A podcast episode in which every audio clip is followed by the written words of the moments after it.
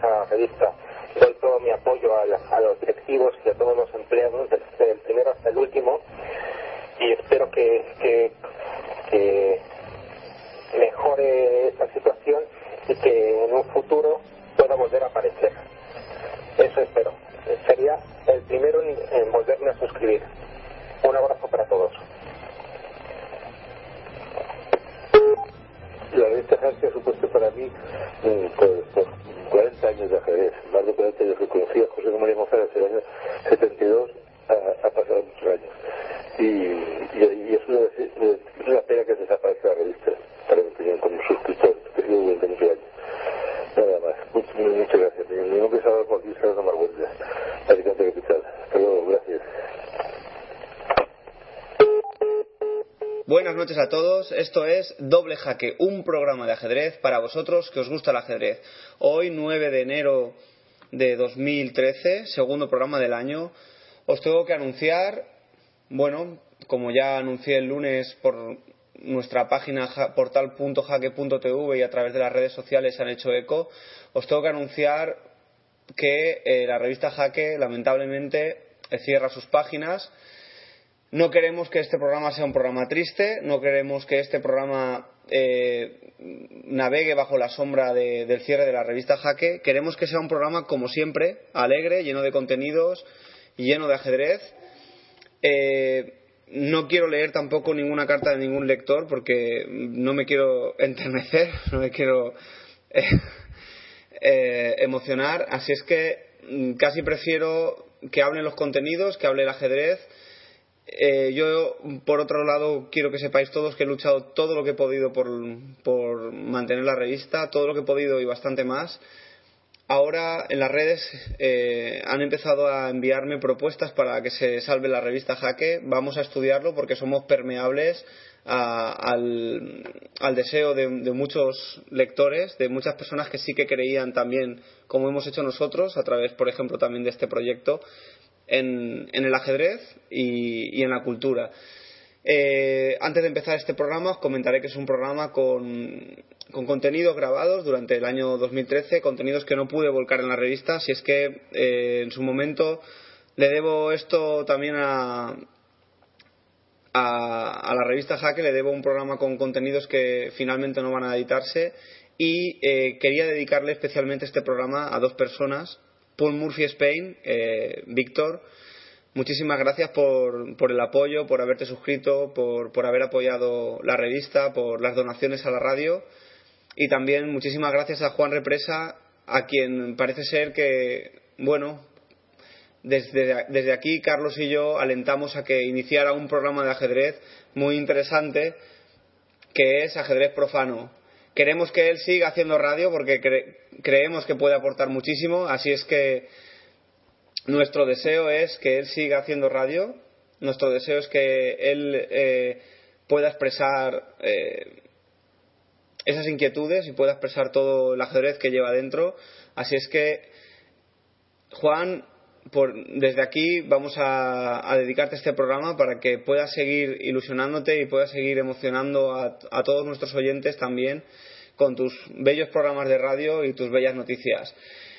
Eh, una de las preguntas que me habéis hecho, y, y enseguida ya paso al programa, era la siguiente. ¿Cómo podemos hacer para ayudar a la revista Jaque? En la situación en la que nos encontramos, la respuesta es bastante simple. Eh, pese a que una de las soluciones que habéis dado era el micromecenazgo, eh, creo que bueno, nosotros vamos a mantener abierta la opción de, revistas, la opción de lotes de revistas, para que la gente que no conozca la revista Jaque y no sepa lo que significa lo que, o lo que ha significado para tantas personas, podáis seguir disfrutando de esos lotes de revistas antiguas, eh, muchas de ellas con los formatos actuales de 2009, 2010, 2011 y 2012.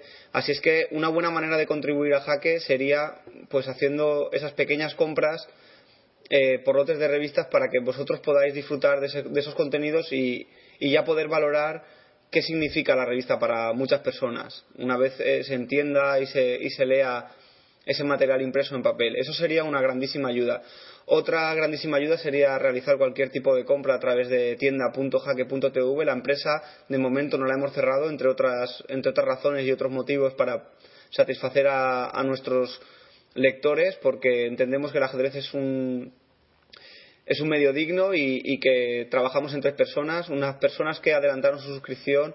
Eh, es un voto de confianza hacia nosotros, los editores, y nosotros, editores, tenemos que devolver esa confianza porque creemos que, que así deben ser las cosas, no, no como ha funcionado el mundo y España en particular a través de, bueno, no entremos en política, no entremos en economía y pasemos al ajedrez, que creo que tenemos un buen programa por delante. Muchísimas gracias a todos y hoy más que nunca quiero decir mi viva el ajedrez, pero antes de que, de que, de que arranquemos. Un, dos, tres, ¡viva el ajedrez! Llamada, primera. ¿En castellano? Primera llamada. Primera llamada. Primera. Pero aparte parpadea. Si te gusta Jaque Continuo, prueba a leer la revista Jaque. Te encantará. Este ha sido un consejo de Bianca Negrini. Además, y aquí me has salvado de la entrevista de Leoncho. Bien. Pero eso lo has dicho y está grabando, o sea. Ah, sí. Bueno, pues eso no Empezamos de nuevo. Eso no Bien, estábamos en la final del, del Grand Slam con Jesús de la Villa. Eh, es curioso, ¿no? Porque mañana tienes que Comentar. tienes que comentar las partidas y por eso te tienes que ir hoy. Exacto.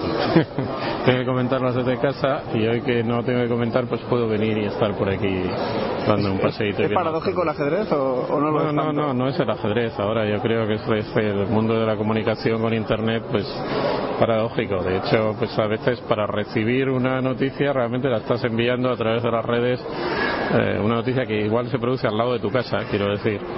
Se está enviando a miles de kilómetros y luego te vuelve, ¿no?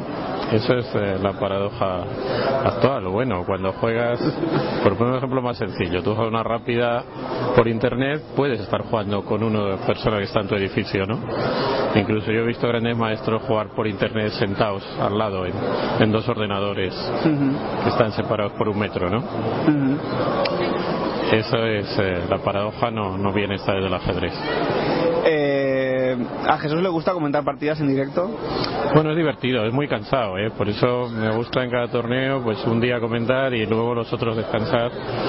Pero es divertido porque si las comentas las vives más, estás pensando en ellas y ta- sigues un poquito el sentimiento en cada momento de lo que piensas de cada partida. Si no las comentas, pues bueno, las miras de vez en cuando, pero es, es más difícil que estés todo el rato viviendo la partida. Eh, hace un par de horas que, que te he visto por aquí por Bilbao, me, me ha sorprendido, mm, además muy gratamente, que, que te acordases de las partidas del año pasado, sobre todo de la final entre Ivanchuk y Carlsen, y, y estuviéramos comentándolas. Ah, Eh, ¿cómo fueron? ¿qué, qué- sí, claro, qué ocurre? porque- ¿Qué ocurre con la, con, con la memoria del ajedrecista? Simplemente que se especializa. La gente que no juega al ajedrez se sorprende mucho, pero cualquier persona que realiza una actividad que ejercita mucho su memoria, pues se puede dar cuenta que la memoria se especializa de una manera espectacular. Y de esa forma, pues eh, claro, te parece que te acuerdas de todo. Cualquier cosa, cualquier partida de ajedrez que hayas vivido un poco intensamente hayas estado observando, pues más o menos los contornos aproximados se te quedan en la memoria ya pues para muchísimo tiempo. Si la has vivido con más intensidad como pueden ser tus partidas, pues posiblemente se te queda en la memoria de manera perfecta, ¿no? O sea, trabajando Y si un poco pierdes por- más, ¿no? a veces si pierdes más. Pero bueno, esto es una cuestión de especialización muy clara, ¿no? Eh, yo creo que alguna persona que trabaja, por ejemplo, de camarero, si realmente cobrara las consumiciones haciendo él mentalmente las operaciones, las sumas, que ya no lo hace nadie, Pues ese trabajo, que no sé yo si prevendrá el Alzheimer, pero probablemente sí, pues eh, resulta que le haría desarrollar una memoria de ese tipo de, de De operaciones cálculo. de cálculo brutal. No tiene más que ver Eh, cómo los chinos eh, se acuerdan de todo. Eh, bueno, ahí quería entrar, pero me has abierto dos puertas, con lo cual haré dos Hay- preguntas. Hay que ver, es Muy bien. mejor Eh, es un- ahora voy a callarme, porque Por, si no... por un lado, eh, han hecho unos experimentos con niños chinos que eran capaces de calcular números más rápidos que gente con calculadora. Porque están acostumbrados a hacer el cálculo con los ábacos Sí. y mentalmente eran capaces de hacer- resolver cálculos matemáticos que aquí occidentalmente lo hacemos con calculadora y ellos eran más rápidos. O sea, Sí, esto lo he oído que es lo que, has- y- que has comentado del camarero. Sí, no me extraña en absoluto, claro. y, por, que- y por otro lado, lo que acabas de comentar de que los chinos tienen muy buena memoria, se debe, según tengo entendido, a que su idioma eh, no es como el nuestro. Es un, cada palabra es un símbolo y lo tienen que recordar. Entonces, eh, saber mil palabras en castellano puede ser más fácil que saber mil palabras en chino, mm, por lo menos a la hora de escribirlas, porque tienes que acordar, no, no, no, tiene- no está formada por letras. Sí, que Exactamente. del- Entonces, eh, signo, eso el ideograma, desarrolla una memoria. Sí, bueno, claro, seguro. Y bueno, simplemente yo me estaba refiriendo antes realmente cuando hablaba del ejemplo del camarero a la memoria de cálculos, que es también, claro, el cálculo se hace a base de memoria. Eh, vamos, cualquiera que, que el- practique el cálculo, que ya digo, ahora cada vez es más raro, porque todo el mundo a la, a la calculadora para sumar 3 y 2 Y, y la memoria lo mismo, San Google, ¿no? También, sí, pero si, si, si las operaciones las haces siempre tú mentalmente, pues eh, esa capacidad de mantener a, a la vez un montón de números en la memoria, mm, te das cuenta que la desarrollas brutalmente. Y si no las haces, sino que para sumar dos numeritos ya usas la calculadora, pues no serás capaz de retener esos dos números en la memoria nunca, claro, porque los apuntas y ya está. Nos acostumbramos Y- a lo que hacemos, ¿no? Y con el ajedrez pasa eso. La gente que no juega se sorprende mucho de esa memoria, pero realmente es algo eh, que vas desarrollando y que lo vas haciendo de una manera tan natural que ni te das cuenta. Pero es que históricamente eh, todos los ajedrecistas se han jactado de tener mala memoria. La, la, eh, desde Reti, por ejemplo, hasta pasando por, por muchos. ¿no? Yo es que tengo muy mala memoria, ¿no? Y decían, pero ¿cómo No, puede ser? Yo- Nackdorf, o jugadores que jugaban no sé cuántas partidas a la ciega, Reti lo mismo. Y, Sí, pero bueno, es, eh, es una pose, ¿no? Siempre ha sido. Hay muchos casos de ajedrecistas que eh, tenían muy buena memoria dentro del ajedrez y fuera, ¿no? Como Morphy, que se dice que sabía de memoria palabra por palabra todo el código Civil, eh, ¿no? de- civil de, de su estado, ¿no? O bueno, estos jugadores que juegan a la ciega o que, o que juegan a varios juegos a la ciega a la vez, ¿no? Simultáneamente. Pero es queda muy bonito decir, uy, es que tengo mala memoria, porque entonces lo que haces en el tablero no es que te acuerdes de algo que has hecho antes, sino que realmente lo estás haciendo Te lo con- estás inventando, te lo estás inventando. Y eso como que es más prestigioso. Mientras que si lo haces de memoria, digamos, la memoria tiene un prestigio relativo. relativo, sí, en esta sociedad. Entonces, si, lo, si haces una cosa de memoria, va, bueno, va, eso, es Eso muy lo- fácil, Eso sí. muy fácil, se lo sabía de memoria, ¿no? Mientras que si no lo sabes de memoria y lo deduces, claro, entonces que eres un genio. Y entonces los ajedrecistas han cultivado mucho. Antes Aronían, ahora ya se le ha pasado, ¿no? Pero antes Aronían, uy, no, yo, uy, teoría, no tengo ni idea, se me olvida todo y tal. Y entonces se me olvida todo y me acuerdo un año que todavía estaba diciendo eso en Linares y ganó a Vallejo, bueno, es que no pensó ni cinco minutos. Puf, puf, puf, hasta la jugada 30, todo estudiadísimo y tal. Y yo, "Eh, pero bueno, entonces tú que nos estás contando, que no sabes nada y que no tienes memoria. No, les gusta un poco cultivar a veces... Imagen bohemia, de Sí, de, despistado. de- de despistado, de genio, sí, de genio distraído. Le gusta más la imagen de genio distraído que de persona Trabajadora. trabajadora y disciplinada y capaz, ¿no? Es más bonito el- lo del genio, sí. Siempre yo creo que los ajedrecistas le- les ha traído más presentarse de esa forma. Bueno, pues nada, muchísimas gracias. Ya no te torturamos más y que disfrute de la partida. Bueno, Bueno, tenemos aquí a. ¿Cómo te llamas? Oyer González, del Colegio Trueba. ¿Y te gusta el ajedrez? Sí, juego con mi tío algunas veces. ¿A qué has venido aquí a la Lóndiga? Venía a ver una entra- un, venía a ver una película en el cine, pero al final hemos va- eh, queríamos íbamos a ver cómo hacían lo del ajedrez. ¿Qué te parecen las partidas? Bien, aunque la verdad es que solo he visto dos. Eh, ¿Sabes que, por ejemplo, aquí están jugando de los mejores jugadores del mundo? Me- No, yo cuando he venido solo me he visto y me engancho un poco. Muy bien, pues eso es lo que realmente busca, busca este torneo, que la gente venga y vea a jugadores. Está el campeón del mundo, el número uno, el número dos. Entre los número 10 del mundo están aquí todos y el mejor español también está jugando. Que no sé si se llamaba a Francis Gall- Vallejo. Francisco Vallejo. Eso. Bueno, pues nada, muchísimas gracias. De nada. Agur.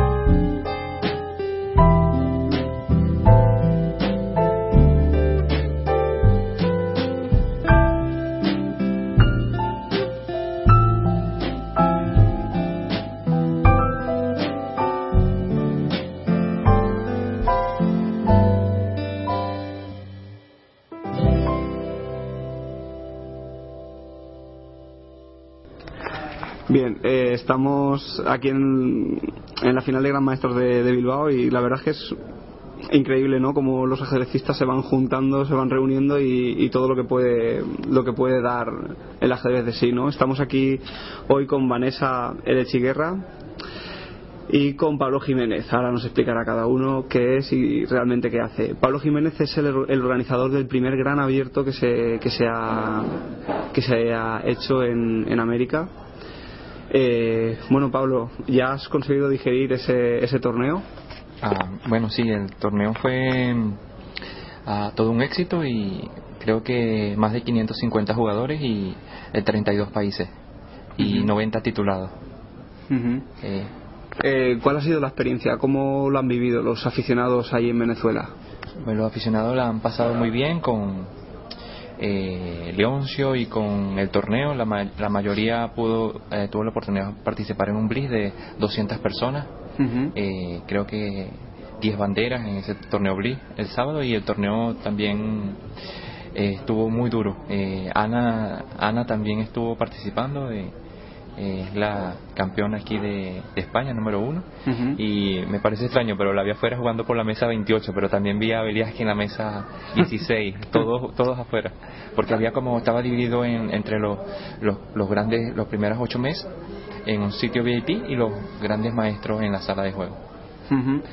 Eh, ¿Utilizasteis el sistema del suizo acelerado o fue un suizo normal? Eh, se utilizó eh, por primera vez el suizo acelerado en, en Venezuela. Yo creo que este es el primer torneo en América que se utiliza el suizo acelerado porque fue a 10 rondas y no creo que ha pasado eso en América porque no se ha hecho un torneo en los últimos tres años con ese, esa cantidad de personas.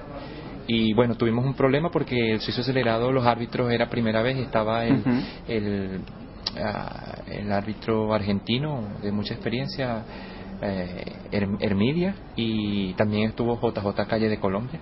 Y en, ya en la segunda ronda había problemas porque ah, eh, el acelerado comprenden jugar, eh, dividir el pareo entre los, los máster con los máster, pero en la cuarta ronda Se eliminan esos puntos para que entre pero- como categoría suizo normal, ¿no? Correcto, correcto. Entonces en la cuarta ronda eh, era increíble lo, lo- eh, se, se- era ya el suizo eh, en la última ronda se, se unió hasta la cuarta el suizo fue hasta la cuarta ronda. Y fue complicado porque el pareo eh, divide todo, entonces pareciera que las personas abajo tienen más chances que las personas de arriba. Eh, ya en el quinto, en la quinta ronda, sí todo, eh, se, eh, todo vuelve a su corriente, pero es complicado el suizo acelerado. El suizo acelerado tiene, yo creo que la virtud de que los grandes jugadores no tengan rondas fáciles las primeras 3-4 partidas, sino que ya empiecen a, digamos, a acariciarse las caras con suavidad, pero con amor. Yo pienso que sí, porque inclusive ahí estaba toda la selección de Cuba, tanto el femenino como el masculino. El único que faltó fue eh, Brusón y Lenier, pero ahí estaba todo, hasta el comisionado de, de la Federación Cubana. ¿Cómo y cuándo se le ocurre esta locura a Pablo de organizar este, este torneo? El torneo se, se plantea en, creo que en marzo o abril, ah, porque el año pasado había hecho una fiesta, pero a nivel nacional. Entonces se me ocurrió hacer una fiesta a nivel americano o latinoamericano. Y bueno, fue invitando a eh, personajes que han aportado al ajedrez. Invité al presidente iberoamericano, a, a- a Ochoa, eh, comisionado de, de Cuba también, eh, eh, Carlos Rivero, también estuvo presente la parte política de Venezuela, de, la línea de, del presidente Hugo Chávez Frías. Y eh, eh, también ah, hubo muchos que se sumaron, los grandes maestros que querían venir eh, de Italia, de, de Eslovenia, de, ah, de también hubo un gran maestro de Francia que quiso participar, pero no sé a la final qué pasó. Creo que está, estaba suspendido, no sé. Sí, a mí me gustaría agregar algo, ¿no? Porque eh, cuando tú preguntas cuándo se le ocurrió esta locura a Pablo, mm. a mí se me vienen muchísimos recuerdos a la mente, porque esto yo creo que es una locura que empezó hace unos 17 años aproximadamente cuando nosotros empezábamos jugando y preparándonos para los torneos eh, juveniles en Venezuela y eh, pensábamos y Pablo solía soñar mucho con otra realidad del ajedrez latinoamericano y también venezolano, donde se ampliara la participación y donde nosotros pudiéramos tener de cerca eh, este mundo de los grandes maestros y otra forma de concebir el ajedrez. ¿no? Entonces también ha sido un, largo trayecto de participación, de concientización y eso es lo que está dando sus frutos ahora. Por lo que veo y resumiendo es un poco como que se planta la semilla, empezamos a esperar a que vaya germinando, poquito a poquito se le va echando agua y pasan 15 años o 20 años y de repente aparece esa flor o ese árbol que no nos hemos dado cuenta de que lo hemos ido alimentando con nuestra pasión y, de, esa, de esa manera, ¿no? y sucede, sucede aquí, por ejemplo, en Bilbao, sucede en muchos sitios, ¿no? Y, vemos que casi todos vamos funcionando así, que no hay que que abandonar esos sueños que, unos que uno tenemos, bien sea en el ámbito que sea, puede ser el ajedrez, puede ser cualquier otro ámbito, y ir dejando que vaya madurando, porque al final esas ideas terminan cuajando de algún modo, ¿no? Correcto, correcto. Con perseverancia. eh, Vanessa, ¿cómo ves el ajedrez venezolano en el aspecto más femenino? Eh, desde los tiempos en los que yo empecé a, jugar, que ya bueno, hace 20 años, cuando yo era una jugadora activa, empecé a ser una jugadora activa, eh, veo muchísimos cambios, muchísimos, muchísimos progresos. Ya tenemos una gran maestra femenina, que eso no, no, no, era ni siquiera una cuestión factible, ¿no? Entonces, y poco a poco eh, se ve que ha ido aumentando muchísimo la calidad de las jugadoras de ajedrez. Y bueno, y en definitiva, yo tengo ya muchos años retirada, desde el 2000 tres aproximadamente, pero se mantiene la misma familia y en definitiva las, ganas de seguir trabajando por el ajedrez en general y femenino en particular, porque eso también ha sido una de, de las metas de las mujeres en Venezuela. Hay muchos, muchas desigualdades o desequilibrios entre el ajedrez masculino y el femenino. ¿Se, mantiene esa tónica general mundial o, o, es más acusada en Latinoamérica o cómo está? Eh, yo creo que se mantiene esa misma tónica se mantiene, pero también se mantiene las ganas de seguir progresando en el ajedrez femenino y finalmente em, quitar esa brecha, ¿no? disminuir la brecha que existe entre eso, entre el, apoyo incluso al ajedrez femenino y masculino. Eh, ¿Te sirve el ajedrez a ti en tu trabajo? Es decir, ¿puedes hacer un trasvase de competencias de lo que has aprendido en el, ajedrez en, tu trabajo más, más de la vertiente diplomática? Absolutamente. Es más, creo que eh, mi forma de, pensar y de concebir el mundo es absoluta, es, perfectamente como ajedrecista, más que como diplomática, como internacionalista. Eh, mi construcción mental y la forma de enfocar la realidad se basa en el ajedrez. Eh, Pablo, eh, ¿habrá más vino tinto el año que viene? Ah, sí, claro, siempre estamos haciendo torneos. Ahora tenemos, estamos pensando en Navidad, que vamos a hacer para terminar el año y el próximo año ya estamos planificando para el segundo ITT Simón Bolívar. eh, ¿Vino tinto por qué? Vino tinto porque Vino tinto es el equipo de fútbol de, Venezuela, que es el equipo nuestro. Es la bandera, que está usado para el deporte. Correcto, por eso es el, Recuerdo que cuando empezasteis, cuando creasteis, eh, sobre todo cuando aparecisteis en las redes sociales, empezasteis a pedir nombres eh, para el vino, para, para vuestro vino tinto. Y yo recuerdo que desde las redes sociales creo que os contesté alguna, en alguna ocasión algo parecido como vino tinto envejece también el ajedrez como, como el vino, algo parecido, ¿no? Y, y, bueno, ¿qué apoyos estáis recibiendo ahí en Venezuela a través de, de vuestro trabajo? Bueno, estamos recibiendo mucho apoyo internacional, tanto en Venezuela como internacional. Siempre estamos recibiendo apoyo. Eh, ¿Es difícil organizar un torneo de esas características o ha sido más fácil de lo que, penar, de lo que pensabas? A mí me pareció muy fácil, muy fácil, porque eh, tenía un equipo de trabajo, eh, todo con tiempo, o sea, me parece fácil. Pero claro, el estrés de los grandes maestros, que si el gran maestro necesita su cambur, por ejemplo, Paco aquí necesita su fruta, eh, me imagino que allá también, pero no, yo no estaba con eso, yo cada quien le, le delegué un, su función, pero todo bien, todo, todo bien, o sea, todo salió perfecto, todo el mundo salió feliz y, y bien. ¿Está trabajando Venezuela a la base del ajedrez? Sí, Venezuela está dividido en, en como tres, eh, tres fases, la parte escolar, la parte media y la parte de ahorita de maestro. Por ejemplo, ahorita están, eh, eh, hemos contratado a, a Vladimir Dobrov de Rusia, en el Ujú. 2500, está trabajando con la selección olímpica contra atleta. Tenemos a Eduardo 2000, creo que ahorita ya, ya está por 2650, trabajando con el gran maestro de aquí, Huilaba. Y que y Turezaga. suele, suele ser muy, muy, digamos, informador en las redes sociales. Otra sesión con, con. Ubilaba. Correcto. Y, y um, acaban ayer de despegar para el Continental en Argentina, que da dos copas al Campeonato del Mundo. También estamos jugando ese torneo. Y tenemos ahorita un torneo, el Douglas Martínez, en final de, de este mes, que también hay una participación, creo que de 12 grandes maestros. Europa, eh, hay tres continentes ahora. ¿Hay una explosión en el ajedrez en, en Venezuela? Eh, yo creo que en Latinoamérica. Yo creo que en Latinoamérica porque eh, después que el torneo, el torneo que yo he hecho, Kirsan ha mandado unos fondos para hacer el latinoamericano. Lo que sí sé es que no estaba organizado entre Ecuador y lo hicieron en Colombia, pero es- está bien, hay una explosión. Creo que el presidente de la FIDE está invirtiendo ahora algo en, en, En América. En América, eh, pienso, porque lo tenía descuidado. O sea, eh, el eh, la parte del ajedrez en América está un poco descuidado. No sé si por los el- la parte de FIDE América, no, no- desconozco. no sé. ¿Qué falta allí? ¿Hay revistas? ¿Hay de producción propia? ¿Hay material? ¿Fábricas? Eh, Falta de todo, eh, falta revista, falta una organización, pero estamos trabajando en eso. Eh, sí falta.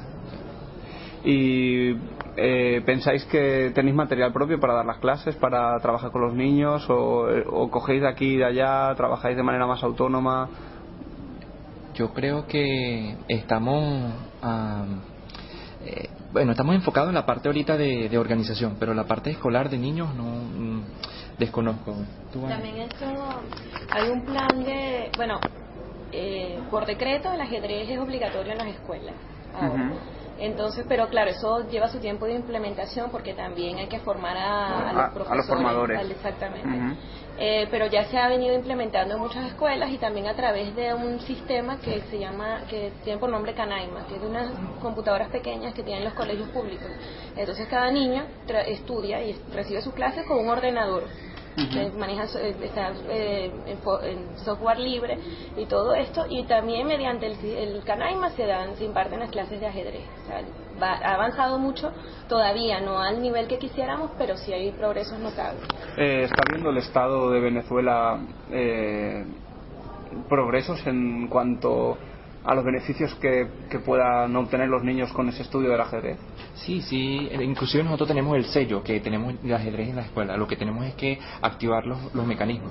Correcto, Vanes. Tenemos, Sí, y además que el ajedrez de por sí es un, un elemento importantísimo para la articulación social, para el disminuir la delincuencia, que es un, un problema crucial de Venezuela. Y entonces eh, se está se- ya se nota dentro de las escuelas y la, la forma como los niños han eh, incluso continuado más su estudio, porque es importante para disminuir la deserción escolar, ¿no? Ya Ujú. está aprobado. Y si se, si dentro de los pocos pocos estudios que tenemos eh, o casos ya comprobados, porque en- tendríamos tenemos unos cinco años implementando el programa de ajedrez en las escuelas, pero ya comienzan a verse algunos frutos. También esos son resultados que se verán a largo plazo. Eh, que es una cosa que, por ejemplo, eh, no sé en vuestro país, pero aquí en España los políticos generalmente son muy cortoplacistas, igual que las personas. Piensan en el hoy y cómo voy a resolver mañana, pero no pienso en lo que estábamos comentando, ¿no? En plantar, ir cuidando esa tierra, ir dejándola al sol y poniéndole esa gotita de agua que yo creo que es el trabajo mm, a largo plazo que acaba haciendo el ajedrez, ¿no? Eh, Exactamente, y eso es lo que esperamos y estamos seguros que se va a ver dentro de unos 10 años con toda seguridad.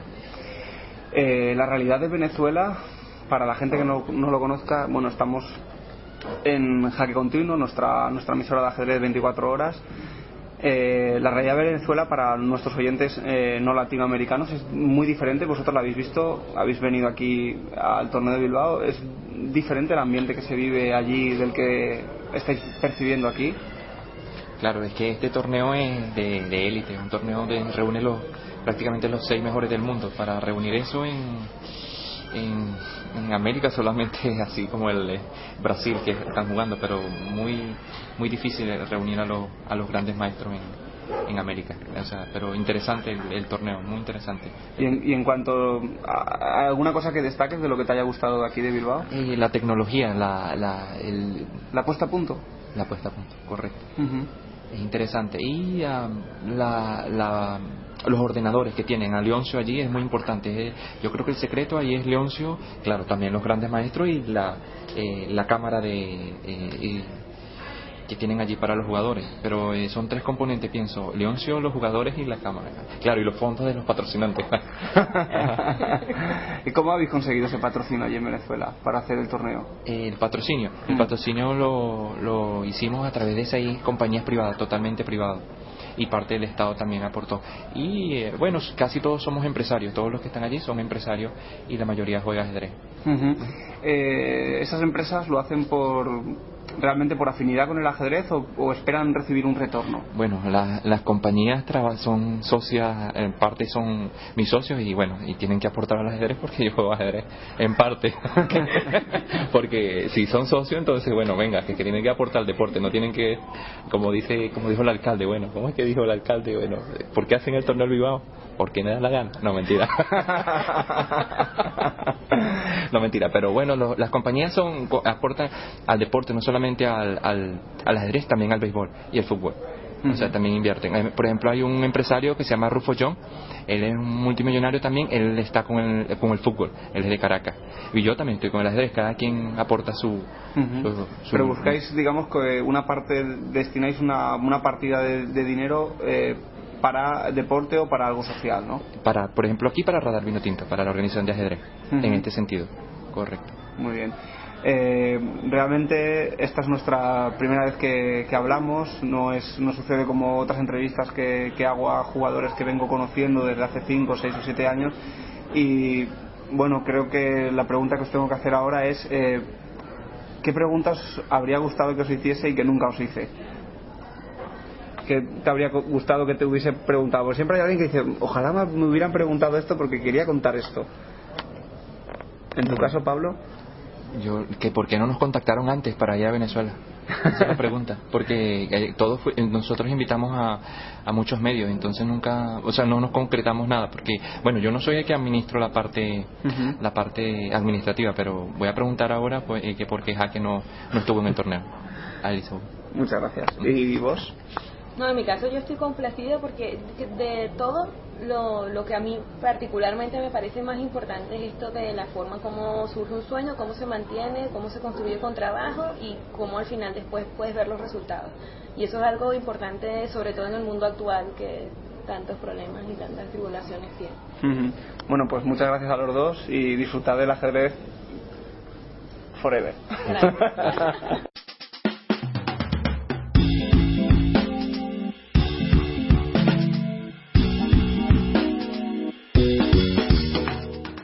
Jaque continuo en sintonía con el ajedrez.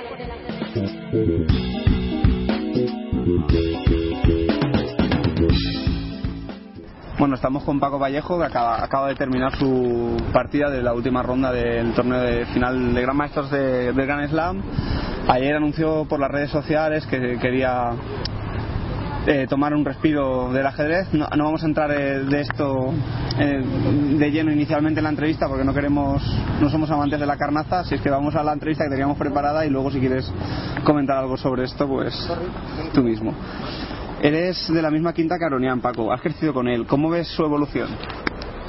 Bueno, pues la veo mejor que la mía, desde luego, ¿no? Él ha llegado ya a 2.800 y algo, yo estoy ahí estancado en cerca de 2.700, así que bueno, por, por un lado pues creo que en algún momento hizo las cosas mejor que yo, porque supongo que de, de pequeños teníamos un talento parecido, de hecho los- nos alternábamos en los resultados, pero bueno, ya ves. Eh, ¿Te parece bien el sistema de Bilbao? ¿Es un buen sistema de puntuación? Es un sistema creo que relativamente injusto, pero es un sistema más entretenido para el público y tal. Entonces, bueno, tiene sus pros y sus contras. Al final, los jugadores, como siempre, no tenemos mucho que, decir objetar, ¿no? al, al respecto. ¿no? Eh, desde hace tiempo y desde el programa Doble Jaque venimos hablando de proponer el sistema de puntuación Valencia, un poco eh, de manera de broma o irónico, que es 5 puntos por victoria, 2 por empate y 0 por derrota, intentando eh, con ello fomentar la victoria sin penalizar tanto los empates. ¿Qué te parecería esta idea? Pues igual tiene un poquito más de sentido. Igual tiene un poquito más de sentido. No lo había escuchado nunca, pero tiene un poco más de sentido, sí. Pero bueno, bien. Otra, otra idea más, ¿no? Otra idea más. sí. Los grandes jugadores decís mucho la palabra progresar y, progresar y habláis mucho sobre mejorar, pero ¿qué es mejorar en ajedrez? Bueno, normalmente tenemos muchos aspectos eh, que puedes hacer las cosas mejor de lo que lo estás haciendo. Y bueno, en mi caso, por ejemplo, los apuros de tiempo sería un factor que evitarlo sería clave para mi, para mi nivel de juego. Y bueno, algunas otras cosas, pero bueno, en principio, pues. Esa es la. Lo que ¿Y, y qué trabajo haces exactamente para intentar mejorar ese, esos Bueno, pues, hombre, el mejorar el cálculo, mejorar la, la preparación de aperturas, mejorar tu preparación. Es decir, cuando mejoras todo y ganas confianza, se supone que vas a mejorarlo de por sí. Es decir, no hay un trabajo que yo sepa específico solo para eso, pero bueno, sí que tocando diferentes aspectos no es un trabajo fácil, desde luego. Ujú. ¿Cómo has visto a Topalov en el Gran Premio de Londres? Bueno, Topalov ha sido un gran jugador desde hace 25 años. No creo que ahora en uno o dos años se le haya olvidado jugar al ajedrez. Entonces, ningún ningún buen resultado suyo se me va a sorprender. O sea que, bueno, Ujú. bien. ¿Se está haciendo hoy en día un aporte significativo al ajedrez? ¿Algo que marque un antes y un después? ¿O, o nunca ha habido un aporte significativo en la historia? ¿Aporte de qué, de qué De cualquier campo, desde cualquier campo, una evolución.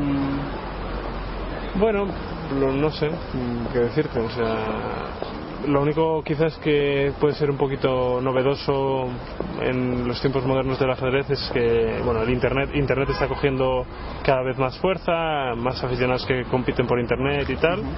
Y luego a nivel escuelas, que creo que la Unión Europea pues, ha aprobado algunas, algunas cosas y tal que pueden a largo plazo ser interesantes. sí. ¿Vives la vida de tus sueños? Eso intento, pero bueno, a veces a veces son pesadillas también lo que te, lo que te ocurren, ¿no? Pero bueno, en general sí, en general estoy contento con, con lo que hago, con lo que con lo que tengo y con lo que aspiro a ser y soy. La mayoría de nosotros somos tan felices como decidimos ser. Bueno, desde luego que de los de los agujeros, de los de los momentos difíciles tiene que salir uno uno mismo. Entonces, bueno, a partir de ahí las ayudas de la, de los demás de la demás gente pues es importante. Pero si tú no pones mucho muchísimo de tu parte vas a vas a pasarlo en los momentos difíciles vas a, vas a pasarlo mal. Entonces bueno eh, yo ahora mismo ajedrecísticamente tengo un un momento un poquito complicado porque bueno porque quizás sufro demasiado en algunas partidas algunas en algunas ocasiones no estoy disfrutando de jugar y creo que es un buen momento para frenar un poquito Si alguien te asegurara que vas a tener un éxito rotundo en algún campo o actividad, ¿qué sueño cumplirías? Mm, Si alguien te firmara un papel en blanco diciendo lo que hagas, eso se te va a conceder seguro. No lo sé. Supongo que intentaría hacerlo en ajedrez, ¿no? Intentaría llegar al máximo en ajedrez, ¿no? Que desde luego me veo con potencial para ello, pero bueno, por unas circunstancias u otras parece que nunca, nunca acabo de aprovechar ese potencial. Ujú. Se dice que los grandes jugadores os estudiáis al detalle. ¿Podéis llegar al punto de que conozcáis más o mejor a vuestros rivales que a vosotros mismos? ¿O el juego de debilidades y fortalezas? Bueno, no diría tanto, la verdad, pero al final son, son muchos rivales, los cambias muy a menudo los rivales, es decir, tampoco te puedes centrar tanto específicamente en un solo rival. En un torneo normalmente juegas con 8 o 9 rivales diferentes y en el siguiente torneo no repites ninguno de esos rivales, con lo cual pues tampoco es tan importante, para- para- al menos a mi nivel. Si quizás si estás en el top 10, quizás sí que sea un poquito más im- importante el rival específico. Ujú. A medida que transcurren los años, ¿la confianza en ti mismo se debilita o se fortalece? Depende mucho del momento. A veces estás con gran confianza, jugando muy bien y todo sale fantásticamente bien, y otros momentos que, estás con la confianza muy baja y nada te sale. Entonces, bueno, depende mucho del, del momento y de las circunstancias. Eh, si el ajedrez es creación, ¿qué margen tenemos o nos permitimos hoy en día? ¿A qué te refieres? Nos dependemos mucho de, de ir por los senderos que marca Houdini o, o podemos Bueno, seguir creando. Houdini es un... no podemos escapar de él. O sea que podemos seguir creando, podemos ayudar a Houdini, pero Houdini está omni- Ujú. Eh, ¿Los módulos nos arrinconan en el aspecto creativo o, o lo azotan el aspecto creativo? Bueno, yo creo que nos enseñan mucho también. Es decir, tampoco hay que buscarle solo la parte negativa. Los módulos también tienen su parte positiva, que es que nos enseñan a jugar mejor cada vez. Y bueno, en ese aspecto tienen. Ujú. Eh, veo en muchas retransmisiones de ajedrez en la que horas de aficionados se pasan horas delante de las pantallas comentando las jugadas y viendo las valoraciones de los ordenadores sin tratar de hacer el esfuerzo por entender qué está ocurriendo. ¿Nos hemos hecho muy vagos o muy dependientes? Bueno, es una cosa tan, tan fácil de caer en ella que, claro, sí, desde luego que lo ideal sería que la gente pensase por sí misma, que la gente intentase comprender lo que está pasando sin ayuda, pero es tan, tan fácil darle al, al on ¿no? y, y empezar a ver lo que, lo, que, lo que un superjugador está pensando en ese momento, una, una super máquina en este caso, pues que claro, es, muy, es demasiado tentador y entiendo que mucha gente se le deje llevar. ¿También los grandes jugadores habéis caído en esa pequeña trampa o, o sí que hacéis vuestro trabajo Bueno, nosotros- privado o propio? Claro, nosotros tenemos tenemos tenemos que hacer eso, pero tenemos también que trabajar sin, sin ordenador. Entonces, tenemos las dos vertientes, pero estamos obligados a usar la máquina también, desde luego. ¿Todavía existe el estilo de juego o hoy en día el, el estilo de los jugadores se parece mucho? Existe, pero es verdad que, bueno, las sobre todo a la hora de elegir las aperturas, pero bueno, es verdad que se homogeneiza un poquito la- el ajedrez, porque al final en algunas posiciones sí que hay varias jugadas buenas, pero en otras solo hay una jugada buena y entonces ahí están los buenos jugadores que la hacen y los malos que no la hacen. Para Vallejo, ¿qué es la intuición? Bueno, no sé qué quieres que te diga. O sea, es que la intuición es necesaria y además eh, creo que en mi caso quizás me falta un poquito de confianza en ella, en la intuición. Eh, muchas veces po- tendría que fiarme un poquito más y no lo hago, baso más en el cálculo a veces mis decisiones y, y bueno, y, la- y al final pues pues creo que quizás eso es uno de los, de los puntos a mejorar que tendría. Hace años a Ana le hicieron esa pregunta justamente y él contestó que intuición es la primera jugada que veo. Fue su respuesta. Eh, ¿Trabajas la intuición? ¿Intentas trabajarla o desarrollarla o no te fijas en ella? Simplemente... No sé, es que mm, realmente hay cosas que no sé cómo se trabajan, no sé cómo se trabaja la intuición, sinceramente. O sea, no sé. ¿Dónde reside la riqueza del ajedrez? Bueno, en todas partes. Es un juego tan completo, tan difícil y tan, tan apasionante que, que tiene mil, mil y una vueltas de tuerca a todas, a todas las posiciones, a todas las aperturas. Incluso con las máquinas de hoy en día es dificilísimo refutar una apertura dudosa, incluso con las máquinas. Es decir, siempre hay una otra vuelta de tuerca más. ¿Quién produce la influencia más inspiradora en usted? No en- necesariamente en ajedrez, sino en su vida. Bueno, tengo, desde luego que mis ídolos no son futbolistas o no son tenistas o, o, bueno, en general otro tipo de personas que tienen una vida más sencilla. ¿no? ¿Y cuáles son tus valores más importantes? No sé, intento hacer lo que me parece que está bien y, y ya está, pero tampoco tampoco he pensado mucho en eso. No sé. Intento portarme bien con la gente que, que es buena gente conmigo, intento ser un tipo normal, amable con todo el mundo un poquito y ya, ya está, no, no me complico demasiado la, la existencia. ¿Cómo eliminas el ruido de tu vida? O sea, ¿cómo consigues el equilibrio entre estar informado y mantenerte alejado y limpio de perturbaciones? Bueno, es difícil y supongo que en general es mejor estar un poco desinformado que sobreinformado, ¿no? que estar ultra informado. ¿no? Es decir, por ejemplo, en mi caso ya intento leer cada vez menos periódicos porque creo que te, te corrompen mucho la mente, te hacen perder mucho tiempo te- y no te enseñan demasiadas cosas. ¿no? Entonces, bueno, Eh, ¿Cuáles han sido los momentos más dulces de tu vida?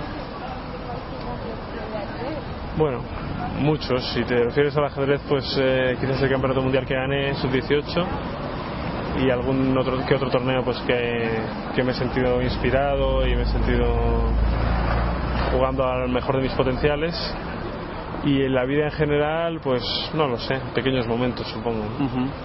En el ajedrez sigue valiendo la propuesta de Rubinstein de, seis- de al año 300 días de trabajo, 60 de competición, 5 de descanso. Nunca lo había escuchado pues espero que el descanso sea un poquito más no lo sé ¿Y qué es para ti el ajedrez? Bueno, un poco de todo. Forma de vida, eh, placer, es un hobby, es un poquito de, de todo, pero bueno, es, un- es parte de mí y parte de mi vida, eso está clarísimo. ¿no?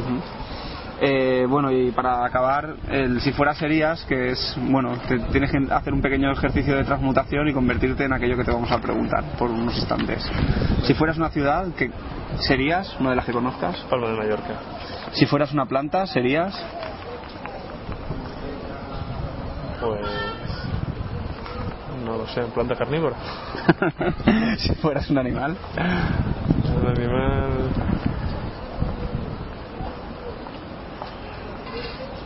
Un león. Si fueras una palabra, serías. Tranquilidad. Si fueras un libro, serías. Autobiografía de un yogi. Si fueras música o canción, serías.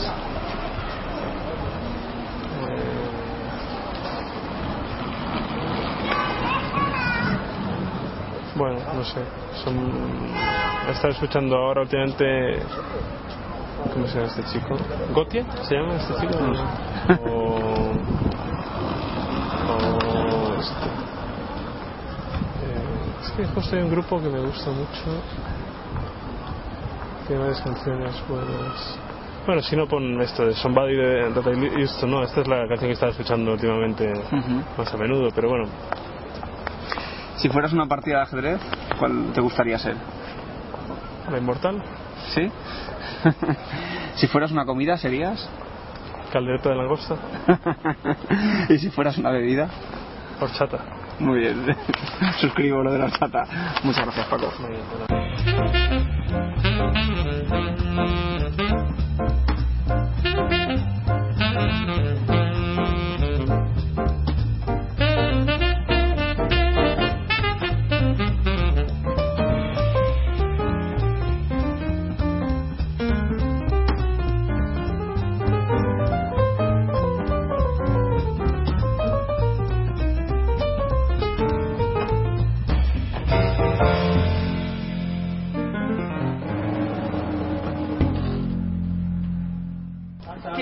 me vas a est- estamos con, con Olga Alexandrova, ganadora del del magistral femenino de, de aquí de la UNAM. Eh, bueno, que esta última partida ha sido bastante tensa y, y en la última jugada has comentado en la, en la clausura que, que Lisandra se le ha caído el reloj, pero tú ibas a hacer una jugada ilegal. ¿Esa Sí. jugada era F5? Sí, sí, sí, sí, exactamente. Pero Alessandra primero dijo que se cayó el reloj, porque yo, yo sabía que iba mal de tiempo, pero me olvidé de mirar, mirar el reloj. Entonces, claro, si aún tiene unos segundos, pues ha Habría- jugado ilegal y todo al revés. De hecho, el match ha sido muy igualado y eh, realmente Alessandra ha hecho un gran torneo aquí. No sé si siguiste un poco las partidas, pero Sí, las hemos visto, las hemos visto. Jugó muy bien. Y entonces, claro, eh, estaba muy igualado. Ujú. Eh, ¿Te gusta tener esta, digamos que la UNAM patrocine el ajedrez femenino de esta manera, organizando Por un supuesto, torneo? no, es eh, como ya dije una vez, es experiencia única. Eh, todo lo que veo aquí es algo que comenté otro día con Leoncho que me recordaba entonces que los tiempos eh, de Unión Soviética cuando eran estos matches Kasparov-Karpov que había gente no en la sala que claro últimamente mm, vale tú sabes como ajedrez no Mm. que más gente ve por internet ya no está ambiente tan especial. Y claro me parece muy buena idea hacer un femenino eh, de- dentro de este festival. Ujú. Además invitaron, invitaron chicas bastante guapas y es- vale, no hablo de porque yo casi veterana en este torneo, pero digo que era un poco también, no solo ajedrez, también que Ujú. venía la gente y podría, no sé, un poco hacer las fotos y visto que... ¿Hay, ¿Hay diferencias entre el público en Europa y el público aquí en, en América?